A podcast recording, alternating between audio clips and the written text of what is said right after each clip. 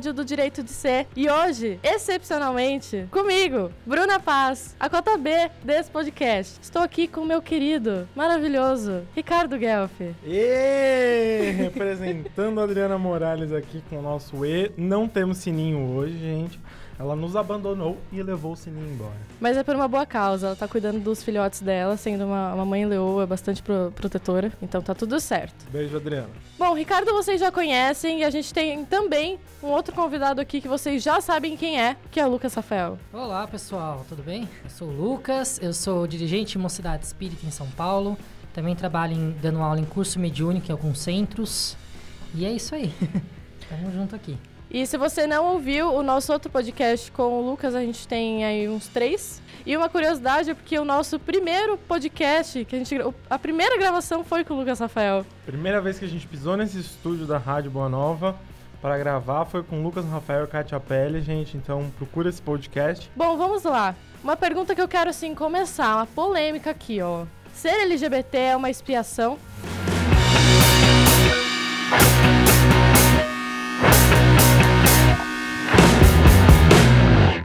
Minuto de silêncio. Olha, eu acho que tem algumas pessoas que sentem que é uma expiação. Algumas outras que ficariam mais confortáveis se fosse expiação, porque justificaria alguns preconceitos, inclusive. Mas a gente não tem nada de, concreto na doutrina que fale que isso é uma expiação. Muito pelo contrário, a gente já tem alguns espíritos assim mais iluminados que dizem que deveria ser tratado com naturalidade. Então, será que é expiação mesmo? Acho que não sei não, viu? E Ricardo, como que a gente pode contextualizar um, um, um mundo de expiação? O que, que é uma expiação? É importante entender que na doutrina não tem nada específico dizendo sobre os LGBTs. Não tem nada no Pentateuco. A gente tem alguns poucos textos é, de Allan Kardec na Revista Espírita, tratando ainda de forma superficial, sem muito entendimento. É, a gente tem que entender que há escalas de mundos. E hoje na Terra, no, no planeta Terra, a gente se encontra em, em provas e expiações. E, e, nesse tão esperado momento de transição para a regeneração. Que a gente está aqui aguardando assim Aguardando ansiosamente. ansioso. Pelo amor de Deus. Sem fazer nada, a gente só tá ansioso comendo pipoca e esperando ele chegar. Exatamente. É, e nessa escala, existem os mundos primitivos, que são as primeiras encarnações, onde o ser humano ainda está adquirindo, os espíritos é, se encontram no estado de, de, de humanidade, digamos assim, adquirindo o, o, início, a sua infância, né? Ainda nessas imperfeições do primitivismo. Aí a gente tem provas e expiações. Na sequência, regeneração. Posteriormente, os mundos felizes. E o último estágio dos mundos divinos, os mundos celestes. É, hoje estamos em provas e expiações. Que barra, hein, cara? No Evangelho, capítulo 3, é, a gente encontra algumas coisas sobre os mundos, a gente tem textos de Santo Agostinho explicando um pouco sobre é, cada entendimento, e a gente entende que o mundo de provas e expiações ainda é um mundo que tem uma predominância do mal sobre o bem. Então, essa predominância do mal sobre o bem faz com que a gente com que fiquem evidências as imperfeições dos seres humanos. E uma delas é o julgamento. Então é Uau, olha fácil só. dizer que ser LGBT é uma imperfeição que precisaremos provar e expiar em vidas futuras, que um LGBT provavelmente não entrará no mundo de regeneração. Aí outros dizem que é uma prova expiações, porque a gente sofre preconceito, homofobia. E que a gente escolhe, a gente E escolhe. a gente escolhe isso Como dificuldade. anulando a imperfeição de quem é homofóbico. É quase que isso, a gente escolhe passar por isso. E aí eu entendo, eu, Ricardo, como disse, não há nada relatado no Pentateuco. Eu, Ricardo, considero uma experiência reencarnatória. Até porque, né, o Pentateuco foi escrito alguns bons anos atrás, não é mesmo? É sempre bom lembrar. atrás. É importante pegar esses textos, é, escolhas de provas, a gente tem no livro dos Espíritos. É, são temas que a gente tem que entender e contextualizar para os nossos dias, porque eles foram escritos há 150 anos atrás, apesar de conterem a verdade, é, esse entendimento é, muito mais à frente do que a gente imagina. Talvez até hoje eles ainda se encontrem mais à frente, mas a gente tem que contextualizar com o que a gente tem hoje. E o que a gente tem hoje são é, a crescente do, dos números LGBTs que conseguem se expressar, se con conseguem sair do armário, conseguem ter uma vida. E aí isso choca. E aí é onde vem o julgamento, onde vem o preconceito, a homofobia. E aí, pera, Jesus abraçava todo mundo. E aí você vem dizer que isso é errado, que isso é uma imperfeição, e você vai alimentando discursos que excluem os LGBTs. Então eu acredito que são pesos e medidas diferentes aí que acabam colocando um julgamento, quando na verdade eu acho que é só uma experiência de, e, e cada LGBT é um espírito, é um ser humano que vem aqui provar e espiar outras questões, aprender a desenvolver outras questões, tanto intelectual quanto moral. Ser LGBT é uma imperfeição moral ou não? De jeito nenhum. Como dentro disso que o Ricardo estava colocando, né? É na verdade uma característica, né? Ela não é nenhuma qualidade e nenhum defeito. Então isso quer dizer o quê? Que dentro da reencarnação, com essa característica, aí sim eu que, com a minha moral já que eu venho construído há milênios, há diversas encarnações, eu vou direcionar o meu caminho. Se vai ser um caminho realmente de evolução ou se eu vou continuar cometendo os mesmos erros. E esses erros que a gente pensa, né, por exemplo, quando a gente vai falar de LGBT, a gente está pensando em relacionamento afetivo, né, relacionamento sexual. E esses erros, independente de qual seja a minha característica nesta vida, eu vou vir a cometê-los se eu ainda não os depurei, né? Ou seja, se eu tive um relacionamento tóxico numa outra vida, isso já vem, na verdade, de mais de uma vida, já se repete a duas, três vidas, não importa com que gênero estou me relacionando, com quem afetivamente estou me relacionando, eu vou continuar a reproduzir comportamentos que sejam abusivos, que possam ser até mesmo violentos, porque isso, na verdade, independe dessa característica, ela não é definidora, ela não é limitante. Na verdade, é o próprio espírito que ele já vai trazendo outras questões que vão direcioná-la. Colocar a culpa realmente numa característica é parar de olhar um pouquinho para si mesmo, né, para dentro de si e não aceitar que outras questões que realmente são morais, né, estão ali para serem trabalhadas. E é importante a gente listar essas questões morais que o Lucas falou, porque as pessoas entendem, ah, questão moral, ah, moral, ah, está sendo contra a família, você é imoral, LGBT. Moral e bons costumes. Moral e bons Pera, quais que são as questões morais que todo mundo, inclusive os LGBTs que estão aqui, porque estamos em provas e expiações, o, a, a, predominância desse mal sobre o bem, o que, que é esse mal? O que são essas imperfeições? Orgulho, egoísmo, é, vingança. Então a gente tem N questões que a gente ainda tem que é, desenvolver, que a gente tem que depurar em família, em relacionamentos, em sociedade, que dizem respeito a essas imperfeições morais que a gente tem dentro da gente. Eu fico pensando, qual que é o, o argumento para LGBT ser uma expiação? Olha, acho que o primeiro argumento é ignorância mesmo, né? em admitir que a doutrina ela não tinha apontado ainda especificamente essa questão, e isso acabou gerando diversos é, questionamentos, dúvidas, e pessoas que já carregavam seus preconceitos, que não relacionados com a doutrina, acabam trazendo eles para a doutrina. Acabam tentando justificar com a doutrina quando a doutrina mesmo ela não incentiva esse tipo de preconceito. Quando ela não incentiva que não, vocês têm que falar que isso é uma expiação. Se nenhum, se nenhum lugar falou, quer dizer que nós ainda, nós estamos ainda deficientes nesse assunto. E tudo bem admitir isso.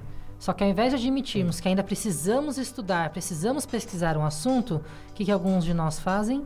A gente não, a gente coloca uma bandeira que muitas vezes não existe na doutrina, a gente traz para a doutrina os nossos preconceitos e coloca como se fosse algo doutrinário. Não, porque o espiritismo coloca que isso é uma prova e uma expiação. Gente, se LGBT fosse prova e expiação, então hétero também seria. olha só, olha o contraponto aí. é, porque não são coisas da, dentro da mesma área de atuação para o espírito é, é sobre relacionamento sexual e afetivo. Poxa, se um é, se um é por que, que o outro não seria? Ser hétero é prova expiação, gente?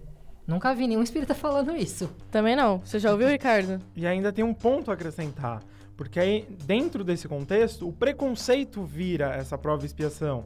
Só que a gente tem o preconceito contra os negros, contra as mulheres, contra os LGBTs, N preconceitos contra diferentes etnias, diferentes é, nacionalidades, diferentes religiões. Então a gente tem N preconceitos. Ah, mas é uma prova, você tem que sofrer isso. E aí, você está anulando com que o outro mude. O outro tem que se transformar para buscar entender esse, essa diversidade de religiões, de sexualidade, de etnias. É, porque aí já entra o, o ponto principal que é o do orgulho, né? Pra que que ele vai se modificar se ele pode jogar isso pro outro, como um problema do outro? Né? Ele deixa de olhar para o problema que está dentro dele, da mudança necessária que é interna do espírito, e ele joga pro outro. O outro tem um problema que ele precisa mudar. Eu estou vendo o problema do outro, eu não tenho problemas. E aí vem, bate nas costas, fala: é provas e expiações, a gente tem que abraçar o sofrimento. Negativo.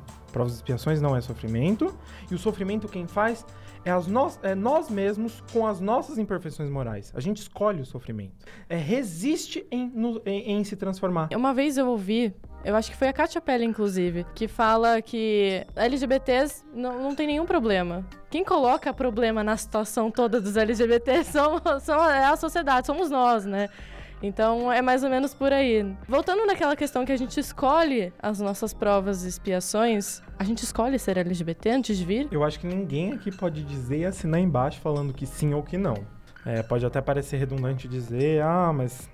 Mas a gente não sabe, a gente não pode dizer, assinar lá sim ou não. Eu acho que é uma questão muito grande que entra, que a gente tem que entender que, que a gente passa por diversas encarnações. E como diz Paulo Henrique de Figueiredo, cada uma é uma peça que a gente vai ter que atuar. E a gente tem que encarnar esse personagem muito bem para entender e aprender o que, que esse personagem tem para passar pra gente. Estamos LGBT nessa encarnação, como estivemos em, em diferentes estados nas vidas anteriores. Estamos assim, vamos abraçar esse personagem e aprender com ele. E aí entra na questão que coloca-se o livre-arbítrio. Em contraponto a provas e expiações, você pode ter escolhido isso e aquilo, você está aprovando, espiando o sofrimento, abrace ele.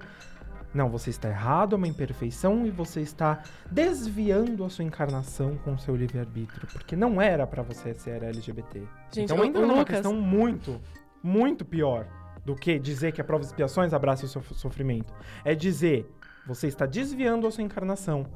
Você escolheu não lá na vida anterior, que a gente não pode dizer, a gente não pode assinar, mas você escolheu aqui. E ser LGBT, todo um LGBT sabe que não é uma escolha. Não é uma escolha aqui. Eu não escolhi aqui passar por tudo que eu passei. E ainda vou passar, provavelmente. O Lucas, ele tava aqui assim, ó, com a mão na cabeça, tipo, sim! Sim, tem gente que fala isso. Exatamente isso. Não, eu, eu acho muito bizarro quando eu ouço alguma coisa assim nesse sentido de desviar o livre-arbítrio. Gente, o livre-arbítrio é, é justamente isso. Eu poder escolher o, o caminho que eu vou exercer nesse momento, né? E principalmente, ele se trata de ter consciência de quais caminhos eu estou escolhendo, né? E quando a gente fala desviar, eu, eu já parto da ideia de que a pessoa ela sabia qual era o caminho dela antes. E nós sabemos o nosso caminho antes? Eu, eu certamente, eu posso até hoje em dia, com o conhecimento que eu já consegui dentro da doutrina, eu posso olhar e entender algumas coisas, né, que foram se desenhando no caminho que eu passei nessa vida e que hoje já, algumas coisas já estão mais estabelecidas, mas o que ainda tenho pela frente eu não sei, né? Eu posso até, é, talvez, perceber uma coisa ou outra, mas por certo o caminho inteiro que eu, que eu já tenho para passar, eu não vou saber isso, né? Cadê o livre-arbítrio se eu soubesse? Né? Então, assim, é, é- isso é muito incoerente, na verdade, com a ideia de livre-arbítrio, essa questão de desviar. Não tem desviar, né? Faz parte, a mudança, ela faz parte dessa vida, dessa evolução que a gente tem que passar. A gente acabou de falar, não tem como assinar embaixo que eu escolhi isso. A gente não nasce e vem com o nosso planejamento reencarnatório do lado. Usando a metáfora do Paulo Henrique, a gente não vem com o roteiro da peça. A gente pode improvisar no meio do caminho. Então, sim, o livre-arbítrio existe pra gente utilizar ele e aprender com ele. Mas aí a pessoa. A gente não tem como dizer, mas a pessoa vem e fala: você está desviando. Eu olho. É como se a Sabe, gente tivesse. Você tem um planejamento. É como se a gente É o tivesse, médium tipo. que sabe o futuro. O médium? Exato. o futuro, o passado e a espiritualidade inteira. Então me dá o planejamento pra ver como que. Pra dar uma folhada aí, um spoiler. é o médium reencarnatório. Ele sabe o plano reencarnatório de todo mundo. Então. Ele, ele cuida dessa, dessa parte. É. E aí é onde a gente entra nesse paradoxo de utilizar de forma errada conceitos e, e utilizar como verdade absoluta. Eu sei, tá aqui, eu entendi assim, é isso, pera. Se nem eu sei o meu planejamento reencarnatório, por que, que você vai saber que eu desviei ele?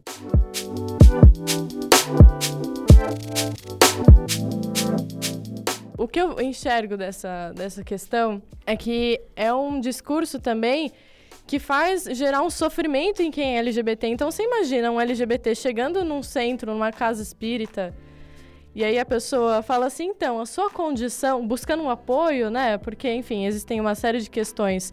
Fora as questões humanas, tem né, nossas e tudo mais, tem todas as questões que colocam pra gente de, de LGBTfobia, de violência, de exclusão da família e tudo mais, de, de outros meios sociais.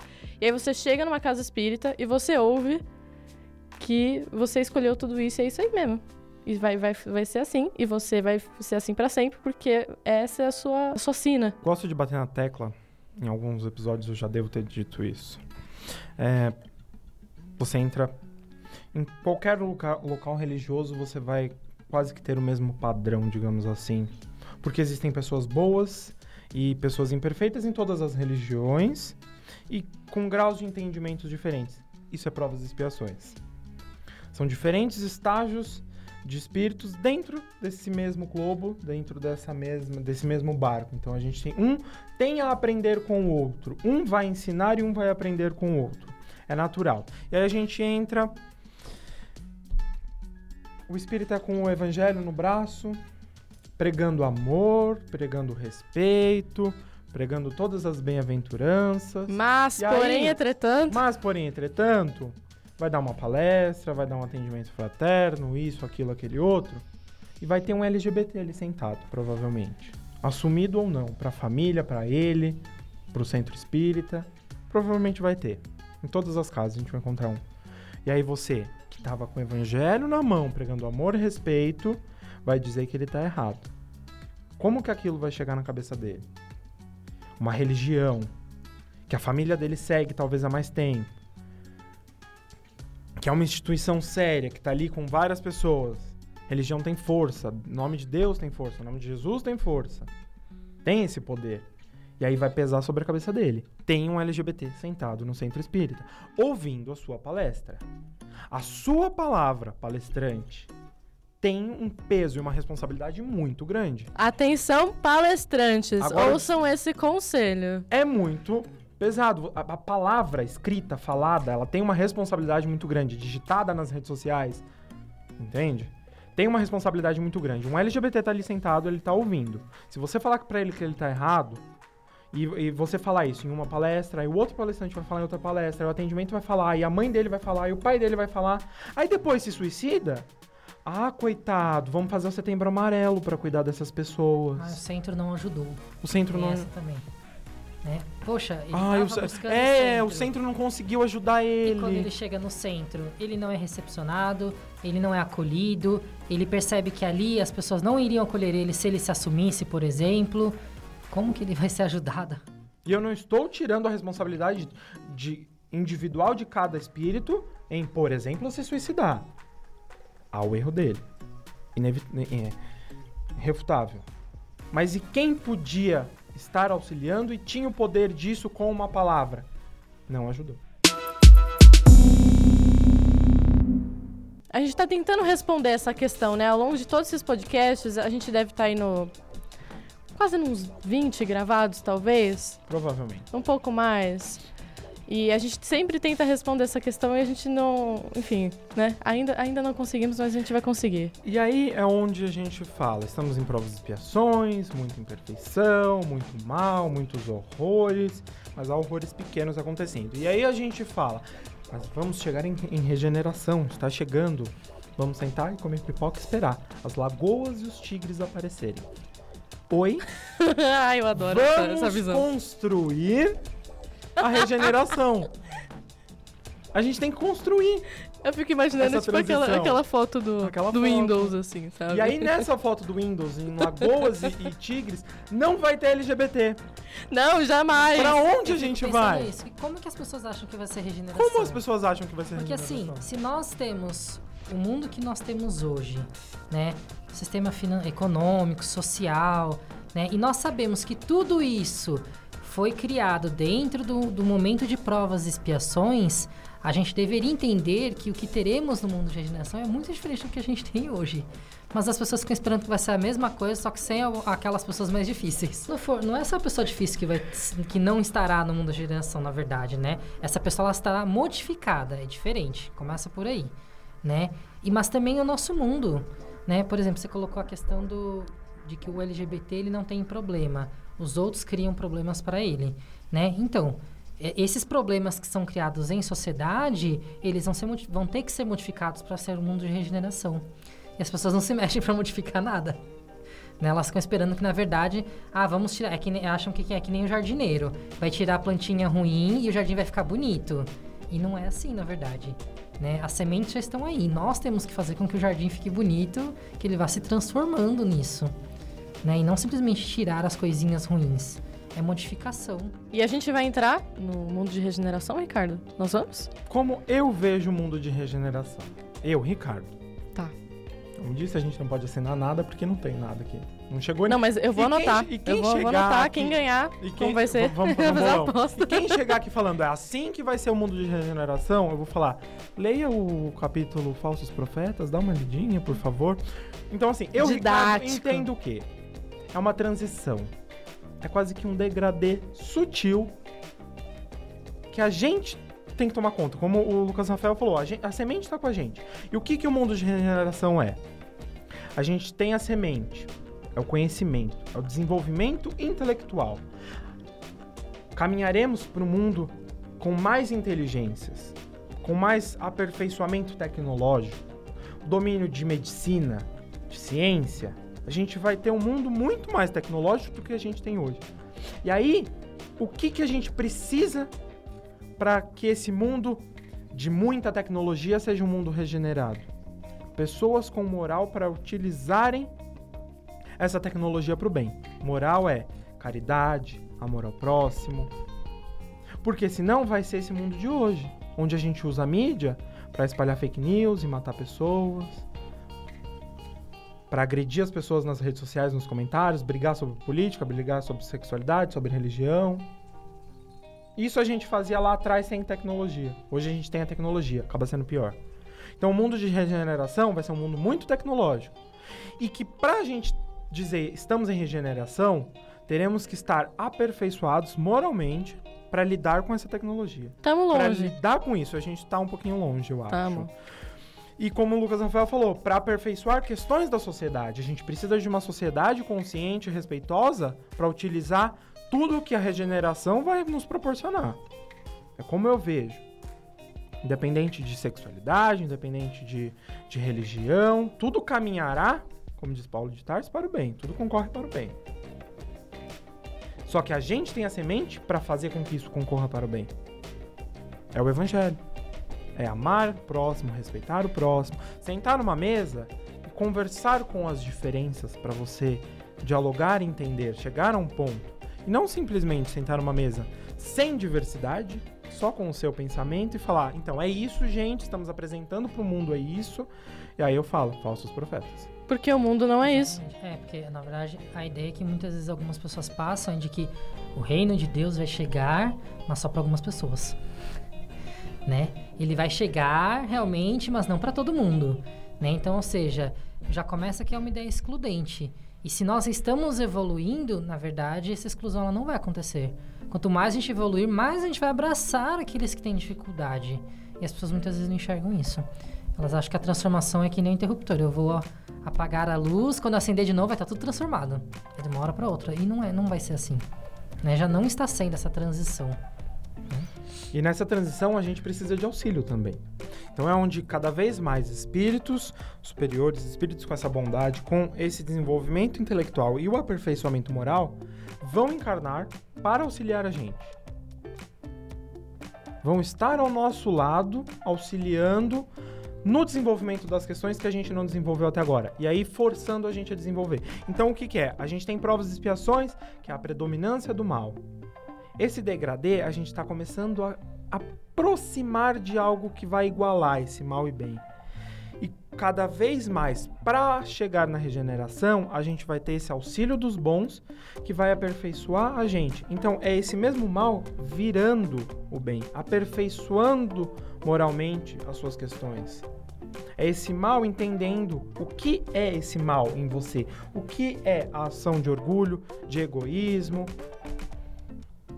essa vingança, essas mágoas que você guarda até hoje. A gente tem que aprender a perdoar, a amar ao próximo, a respeitar, a, a entender as diferenças e a aprender a utilizar o que a, a, a, utilizar a semente, o que a sociedade, o que o desenvolvimento intelectual de cada um faz. A gente tem que aprender a utilizar isso para o bem. É o que é provas e expiações. E a gente provavelmente, acredito eu, espero, teremos muito auxílio da espiritualidade superior para isso, para a gente conseguir caminhar para a regeneração. E aí, de repente, vai apagar o interruptor, como diz o Lucas, e vai estar tá tudo bem, lindo, maravilhoso? Não. A gente vai ter a responsabilidade de utilizar tudo que a gente tiver em regeneração para corrigir os nossos erros. Nós estamos prejudicando o planeta Terra. E nós temos a responsabilidade de ajustar tudo que a gente bagunçou até agora. Cada árvore que a gente derrubou até agora, a gente vai ter que sofrer as consequências posteriores e plantar. A gente derrubou uma, a gente vai ter que plantar duas.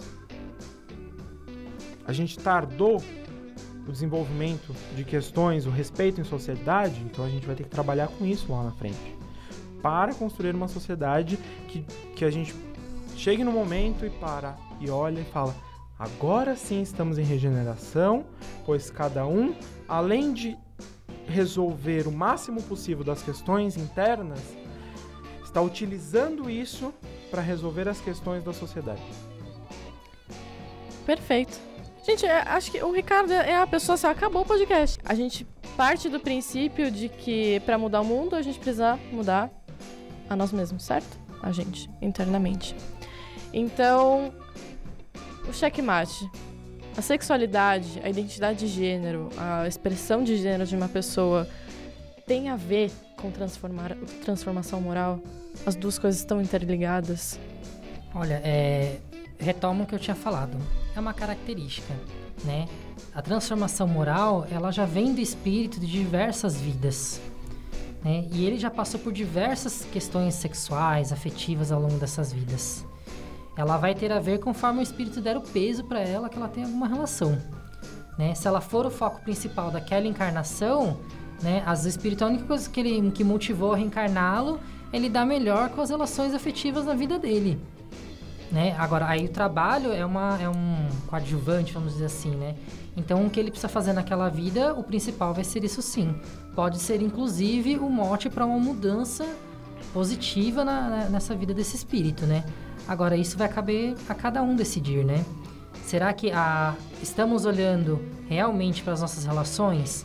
Nós estamos considerando que ali também é um palco para mudanças, para minha evolução? Ou será que eu só olho e penso e falo assim, não, ah não, aquilo ali é passageiro, nessa vida eu não preciso me importar com isso, eu vou me importar com o meu trabalho no centro, com a minha, com a minha caridade e a minha família, as pessoas com quem eu me relaciono amorosamente ou sexualmente, são simplesmente coadjuvantes nessa vida. Eu não preciso me importar com isso? Então, qual, qual a importância que nós estamos dando para isso na nossa vida, para nossa evolução? E aí só vai caber cada espírito responder isso, né? Não tem como a gente falar assim, não é. Para todo mundo isso importa quando a gente sabe que cada vida vai, na verdade, vai direcionar para um caminho, né? Para uma lição a aprender.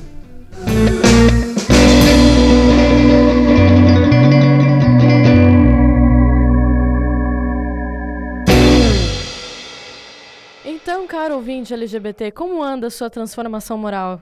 Considerações finais, Ricardo Guelph. Estamos nesse palco e somos esse personagem, como diz Paulo Henrique de Figueiredo. Ele, ele tá só com a referências em braba. Referências. Lançou a braba. E aí agora, e aí agora eu, eu completo. A não ser que seja um monólogo, e vamos nos isolar no alto das montanhas, uma peça tem muitos outros personagens. E às vezes sai do roteiro, de fato, e é onde entra o improviso. E aí o que que você qual relação com esses outros personagens você está construindo? Seja afetiva no seu relacionamento, hetero ou LGBT, a responsabilidade de palavras, pensamentos e energia em tudo isso, em cima de todas essas relações com a sua família. Então, as questões morais, como já, já foram ditas aqui, pega o evangelho, releia, liste cada uma delas, entenda cada uma delas de acordo com o seu contexto de vida, mas a responsabilidade de palavras, pensamentos, ações, energia com cada um desse envolvimento, cada um desses envolvimentos dessa peça. São vários personagens. E a cortina fecha para uma peça. Dali a pouco, todos os atores têm que assumir outra peça. Outro musical. São os mesmos atores. Considerações finais, Lucas Rafael. Vamos olhar mais para esse lado afetivo nosso, né? Muitas vezes a gente quer exercer o amor ao próximo, a gente pensa só dentro do centro, nos trabalhos mais estruturados, né, de caridade, assistência social, passe, desobsessão, quando muitas vezes a gente esquece de olhar quem realmente está caminhando conosco, trabalhando, essa, a gente fala muitas vezes do amor romântico, né? Mas é parte da nossa evolução também, aprender a amar aquele que está do nosso lado todos os dias, que nos aguenta, que conhece muitas das imperfeições que nós precisamos melhorar e evoluir. E a gente esquece de olhar para essa pessoa, de realmente trabalharmos a nossa evolução já ali. Poxa, e ali tantas vezes a gente já melhorou em alguns aspectos e nem percebemos. Né? Então a gente precisa olhar com outros olhos para essas relações que a gente tem. Não simplesmente falar assim, ah, não, eu só penso na evolução quando eu vou tratar de espiritismo dentro do centro. E espiritismo, ele é vivo. Ele flui o tempo todo, ele não está só dentro das quatro paredes do centro, né? Então a gente tem que olhar para outros aspectos também da nossa vida e pensar que evolução que estamos tendo ali, ou não estamos tendo. Né? Será que estamos abraçando, na verdade, aquelas dificuldades já de outras vidas, outras tantas vidas Ainda reproduzimos ela nessa, nesse relacionamento? Então, o que poderemos mudar agora nesse relacionamento que a gente já tem? Muito que bem. Chegamos ao final de mais um episódio do Direito de Ser. Foi muito bom, gente. Um grande aprendizado, como sempre. Pessoas inspiradíssimas aqui. Agradecemos você que chegou até aqui. Confira as redes sociais da Rádio Boa TV Mundo Maior, Facebook, Instagram, YouTube.